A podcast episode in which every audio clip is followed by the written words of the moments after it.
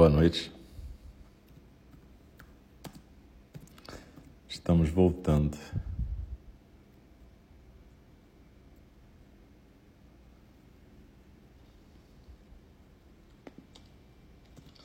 Estamos voltando. E agora é, o segundo programa dessa noite de 15 de fevereiro de 2023, quarta-feira, é a fala do Dharma. Então,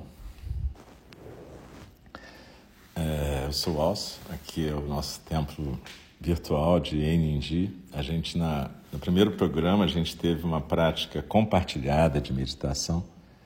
Como eu disse, para quem estava lá, para quem está ouvindo agora a gravação, a gente, eu fiz uma prática, tudo bem, a gravação tem 20 e poucos minutos, mas a prática em si, da meditação tem uns 10 a 12 minutos, que era para exatamente mostrar que a gente pode praticar todo dia 10 a 12 minutos de uma maneira legal e criar um hábito bacana de estar meditando. Isso tem a ver com esse capítulo do Sutra. Faltam cinco páginas para acabar a leitura do Sutra. Sutra de Vimalakirti, eh, baseado numa tradução do tibetano, e essa, essa tradução na verdade, é do Robert Turman, a tradução inglesa. Eu estou lendo da tradução inglesa e, na verdade, eu estou lendo a introdução. Isso tudo que eu li até hoje, um ano, é a introdução de Dzong Sakyense Rinpoche. Essa introdução, na verdade, é que possibilita que a gente possa arranhar o, o, o sutra, né? Porque se, vai, se for ler direto, talvez fique muito difícil. Mas tem o sutra inteiro, depois você vai poder ler tudo em, em sânscrito chama Arya Vimalakirti Nirdesa Samama, Sanama Mahayana Sutra. Enfim, é, se você quiser ler em sânscrito, em qualquer coisa, boa sorte. Mas, enfim, é, a gente está lendo aqui, eu estou traduzindo direto do inglês, com todos os erros possíveis, mas é mais para a gente ter uma ideia né, do que é está aqui no Sutra. E esse Sutra, e como eu disse lá na meditação, essa meditação também tem a ver com o Sutra no sentido que ela é baseada de alguma maneira no que o Sutra fala.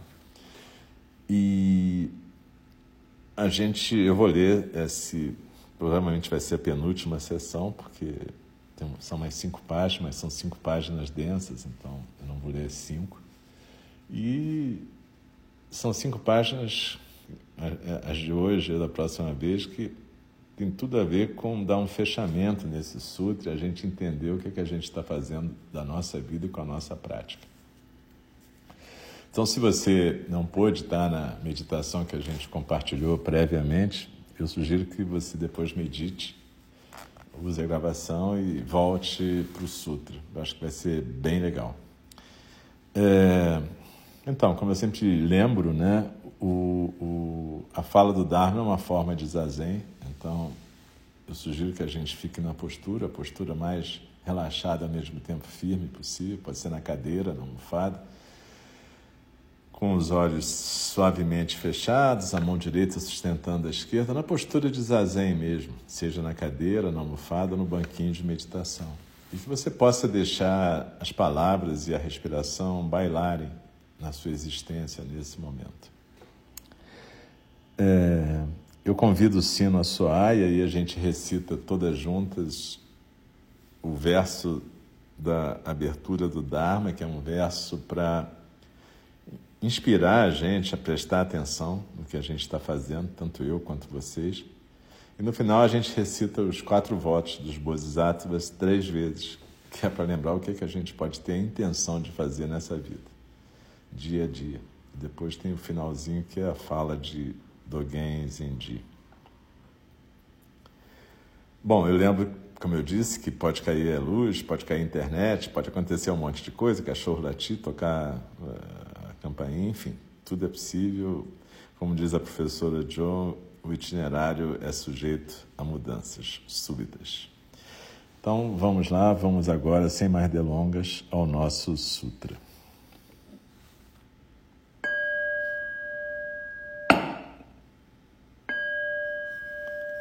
O Dharma, incomparavelmente profundo e precioso, é raramente encontrado, mesmo em milhões e milhões de eras. A nós é dado vê-lo, ouvi-lo, recebê-lo e guardá-lo. Oxalá possamos verdadeiramente compreender e praticar o significado das palavras do Tathagata. O Dharma, incomparavelmente profundo e precioso, é raramente encontrado, mesmo milhões e milhões de eras. A nós é dado vê-lo, ouvi-lo, recebê-lo e guardá-lo. Oxalá possamos verdadeiramente compreender e praticar o significado das palavras do Tathagata. O Dharma, incomparavelmente profundo e precioso, é raramente encontrado, mesmo em milhões e milhões de eras. A nós é dado vê-lo, ouvi-lo, recebê-lo e guardá-lo. Oxalá possamos verdadeiramente compreender e praticar o significado das palavras do Tathagata.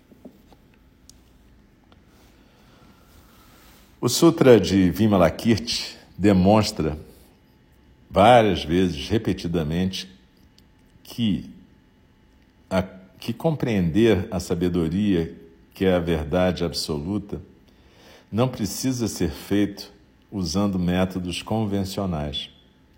Nossos hábitos são estudar um assunto lendo, escrevendo, perguntando, debatendo, fazendo notas de rodapé, é, virando ratos de biblioteca e fazendo muita contemplação.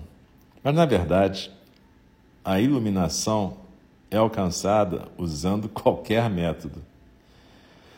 A mudança de sexo de Shariputra, que vimos anteriormente, os restos de comida de um determinado Buda e o uso de perfumes deliciosos são alguns dos métodos que evocam a prática tântrica da visualização.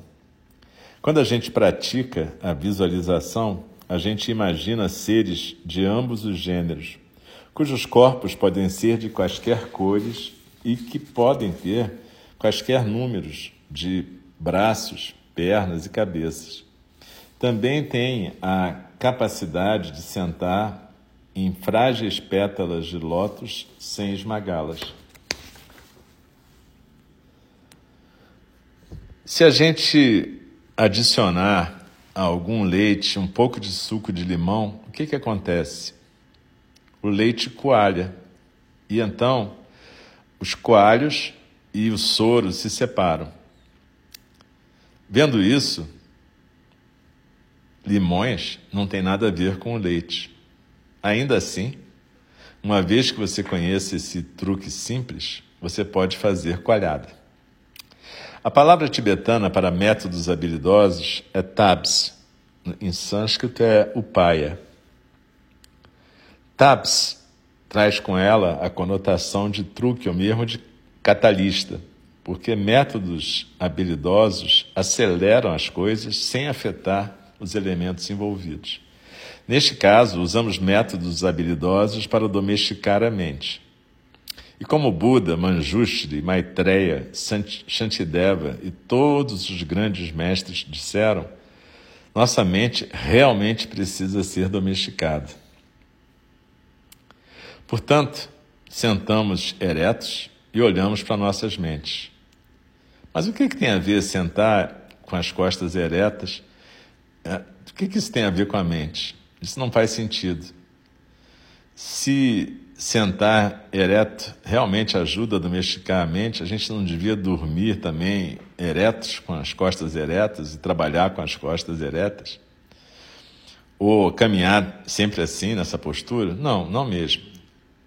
Porque é somente sentando-se com costas eretas que rápida e sem dor a gente faz com que apareça o efeito correto. Idealmente, um mestre espiritual habilidoso vai modificar o método habilidoso ou o truque que ele usa para se adaptar à capacidade da pessoa com a qual ele está lidando. O limão tem o mesmo efeito no vinho que tem no leite de vaca? Não. Mesmo se litros e litros de suco de limão forem adicionados ao vinho, ele não vai se separar em coalho e soro. Da mesma forma, um método habilidoso que trabalha bastante bem para um tipo de pessoa pode ser inútil para outro tipo. É por isso que o caminho é tão meticuloso e complexo, e também é por isso que é tão intrigante. Quando o truque correto está aplicado à pessoa correta, o resultado correto é alcançado. O Mahayana realmente é, é fantástico quando chega nesse tipo de método, e especialmente o caminho Mahayana do Tantra, que sabe todos os truques. O Sutra de Vimalakirti não é um texto tântrico, é um texto Mahayana, um Sutra Mahayana. Ainda assim, muitos, muitos dos ensinamentos desse texto são idênticos àqueles do Tantra Yana. De fato, alguns dos princípios tântricos mais importantes podem ser encontrados, encontrados nesse sutra. Ou para colocar de outra forma, a coragem, a abertura e até uma certa qualidade que nos insulta do Vajrayana, assim como seus métodos muitas vezes chocantes ou enervantes, são um resultado direto dos ensinamentos de sabedoria que são abertamente discutidos no Sutra de Vimalakirti, o qual, por sua vez, provê uma fundação firme para a sabedoria e métodos inconcebíveis do Vajrayana. O Vajrayana pode empregar sem hesitação o seu método singular de usar as emoções como caminho, porque sua base está em declarações tais como, abre aspas, emoções são a irradiação do Buda, fecha aspas, fecha aspas, e abre aspas. Só podemos encontrar os lótus na, na água que tem lama, não onde está seco. Mesmo se uma assim chamada cadeira só tiver sido usada como mesa, no momento em que alguém se senta nela, instantaneamente ela se torna multifuncional. Nesse momento, todo apego à ideia de que a cadeira somente trabalha, somente serve como mesa, colapsa e, a partir daí, ela pode ser usada tanto como mesa quanto como cadeira. De uma perspectiva mais intelectual e prática, as emoções somente se tornam realmente emoções, as assim chamadas emoções, e assim chamadas é importante aqui, quando elas não estão acompanhadas de consciência. Como é que funciona isso? Imagine que você está fazendo xixi ao ar livre. Subitamente você percebe alguém caminhando em direção a você. Qual a tua reação automática? Parar de fazer xixi, é parte do nosso condicionamento. Da mesma forma, quando você sentir uma raiva extrema, ciúmes, inveja, orgulho, se você injetar mesmo uma gota do vírus da consciência nessa emoção, essa emoção vai ficar adoentada. E uma emoção adoentada é o que você precisa, porque uma emoção adoentada é uma emoção fraca. O problema é que a maioria de nós deixa a coisa progredir tanto antes de injetar a nós mesmos com essa gota de consciência, que essa demora ajuda nossas emoções a se tornarem enormemente gordas e surpreendentemente ágeis. É por isso que o Buda nos ofereceu esse caminho, e é um caminho que pode se diferenciar de todos os outros porque simplesmente estar consciente é inteiramente indolor. A maioria das pessoas esperam que a primeira injeção de consciência funcione instantaneamente.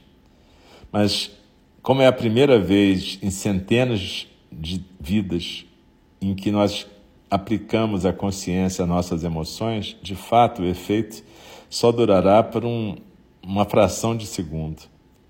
A gente também pode ter a expectativa que cada traço de inveja, raiva ou orgulho desapareça instantaneamente e para sempre. E, obviamente, isso não acontece. É simplesmente porque a gente continua a experimentar as emoções que alguns praticantes se desiludem com sua prática. Tendo gasto tantos anos meditando e achatado centenas de zafos, almofadas de meditação, como é possível ainda sentir inveja e raiva? Ah, isso é muito desanimador. Aprendam a se satisfazer com a consistência e a persistência. Cada vez que uma emoção surgir, simplesmente se satisfaça que você se lembrou de injetá-la com aquele vírus irritante da consciência.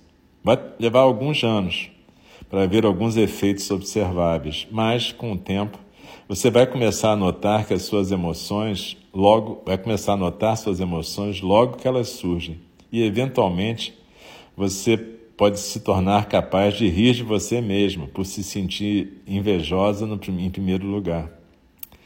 A inveja não é a única emoção que pode te sobrepujar. Todas as emoções podem, por exemplo, se sentir ridícula. Aqueles iniciantes do caminho espiritual não têm ideia do aspecto que os obstáculos tomam. Tuas respostas a, a, teus, a tuas excitações emocionais são como ervas daninhas num leito de flores. E a não ser que você seja um jardineira, uma jardineira, você não vai saber a diferença. Aprender a identificar uma erva daninha como erva daninha vai tomar tempo.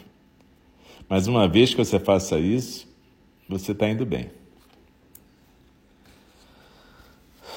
Então, é, como eu disse, aquela meditação de hoje, ela busca exatamente que a gente possa fazer essa, esse pequeno exercício. Não é nada muito complicado. Naqueles dez minutos a gente treinou uma coisa que a gente pode fazer. Na hora que surgir aquela emoção desagradável, seja orgulho, inveja, raiva, a gente pode injetá-la com consciência, uma gotinha de consciência. Ele não está falando aqui para você rejeitar, classificar, nada disso. Só tomar consciência. É isso que a gente chama às vezes de acolher. Mas, na verdade, o termo aqui é tomar consciência. Na hora que você toma consciência, é que nem quando você está fazendo xixi em público. Você quer guardar. Bom, enfim, você quer parar de fazer xixi e se esconder daquilo, porque não pode fazer xixi em público. Então, a mesma coisa, quando você olha para essa emoção com consciência, é como se o, rei está nu, de repente, e você começa a praticar isso. Você vai envenenando essa emoção e ela vai perdendo a força. Como Dzongkha Rinpoche disse aqui, isso não quer dizer que instantaneamente você vai sumir com aquilo e vai se tornar um bodhisattva livre de problemas. Não, isso aí é uma prática para a vida inteira. Não é uma prática que instantaneamente vai te libertar. Então procure é, a prática da meditação, talvez como a gente compartilhou hoje na primeira metade aqui, no primeiro programa, e comece a lidar com as suas emoções como um caminho para a sua iluminação. Voltando a um tema que foi abordado rapidamente na meditação, o problema é que a gente goza com nossas emoções e pensamentos. A gente tem um prazer masturbatório com tudo isso. Um prazer muito narcísico com o que a gente pensa, sente, fala a gente acha tudo uma maravilha. Até quem diz que não, porque quando você se acha a pior pessoa do mundo, ainda assim você é a pior pessoa do mundo. Não deixa de ser uma coisa narcísica, porque você é o pior dos piores, né? Você não é simplesmente uma pessoa que tem problemas, você é a pior pessoa do mundo. Então, é, na verdade, a questão é que a gente tem um gozo nisso, um, uma coisa assim, nossa, meus pensamentos, minhas narrativas, minhas ideias, meus sentimentos. E o que a prática do Dharma faz é ensinar a gente a injetar o vírus da consciência nisso. A gente pode degustar e deve degustar todas essas emoções e narrativas, elas fazem parte daquilo que nos constrói como entidades singulares. Mas quando a gente coloca isso no altar e idolatra nossas neuroses, aí, mano, acabou. Aí você pode gastar a tua grana toda com terapia, remédio, ayahuasca, meditação, e não vai adiantar, porque você está apaixonada por você mesma, mesmo quando esse você mesma é um ser que sofre. Então o Buda, Siddhartha, já transformado em Buda, dizia que a gente só pratica quando a gente se cansa dessa existência samsárica. E o que ele chamava de existência samsárica é exatamente essa existência em que a gente idolatra a nossa neurose. Então, é, a questão aqui é, é que a gente pode lidar com isso de uma forma diferente. Eu estou achando gozado porque eu vejo a quantidade de pessoas que têm aqui escutando. À medida que eu vou falando, eu não vejo quem são, mas eu vejo o número de pessoas. E é muito engraçado que está diminuindo. Parece que se eu continuar por essa linha, vai acabar em zero. Porque eu tenho a impressão que é uma linha que normalmente incomoda a pessoa escutar. Mas é isso aí. O Dharma não é feito para agradar, ele é feito para despertar. E quando a gente se reúne para praticar, seja meditação, seja escutar uma fala do Dharma, se a gente tiver algum incômodo, isso é um bom sinal. Incômodo não é no sentido de, ah, vamos sair da zona de conforto. Não é isso, não. É, é incômodo no sentido da gente começar a olhar para a gente e entender como é que a gente está apegada àquilo que até pode ser uma zona de desconforto aparente. Enfim, gente, é, o Sutra de Vimalakirti, e é por isso que eu insisto que se escute desde o começo, ele é um resumo do Dharma, mas ao mesmo tempo uma desconstrução de uma visão muito rasa do Dharma, uma visão quase que de botequim do Dharma. Que se você praticar A, B e C, você vai conseguir o efeito D e F.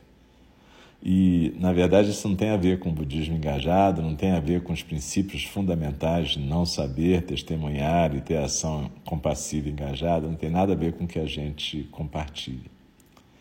Então, galera, vamos procurar nessa semana escutar mais um pouco o Sutra, injetar esse vírus da consciência nessas situações em que a gente sente que está começando a ser carregada pelas emoções, sentimentos e pensamentos negativos enfim, vamos dar uma força para a nossa prática no dia a dia. Não só no momento em que a gente se senta para meditar formalmente ou ler um sutra, mas entender que o momento da prática é o momento da relação. A gente existe em relações e a gente pratica em relações. Conosco mesmo e com todo mundo que está em volta.